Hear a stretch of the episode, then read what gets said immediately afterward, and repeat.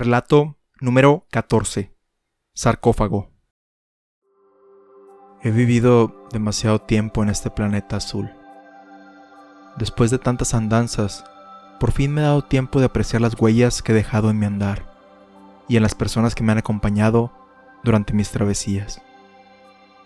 Han sido momentos deslumbrantes como metales preciosos, situaciones lúgubres y desoladas como las noches invernales de la ciudad donde me tocó nacer así como agridulces memorias que componen el lugar de reposo hacia el cual me dirijo. Este sarcófago será de diferentes formas para quienes decidan visitarlo. Esta apreciación dependerá de la visión que tuvieron de mi persona cuando aún estaba con vida.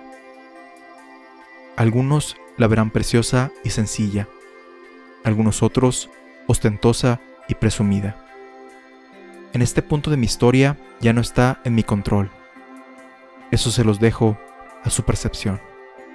Por mi parte, yo tendré mi visión de mis actos, y tendré que yacer en este lugar con el sentimiento de no poder cambiar las cosas que hice, pero también con el orgullo de haber vivido a mi manera.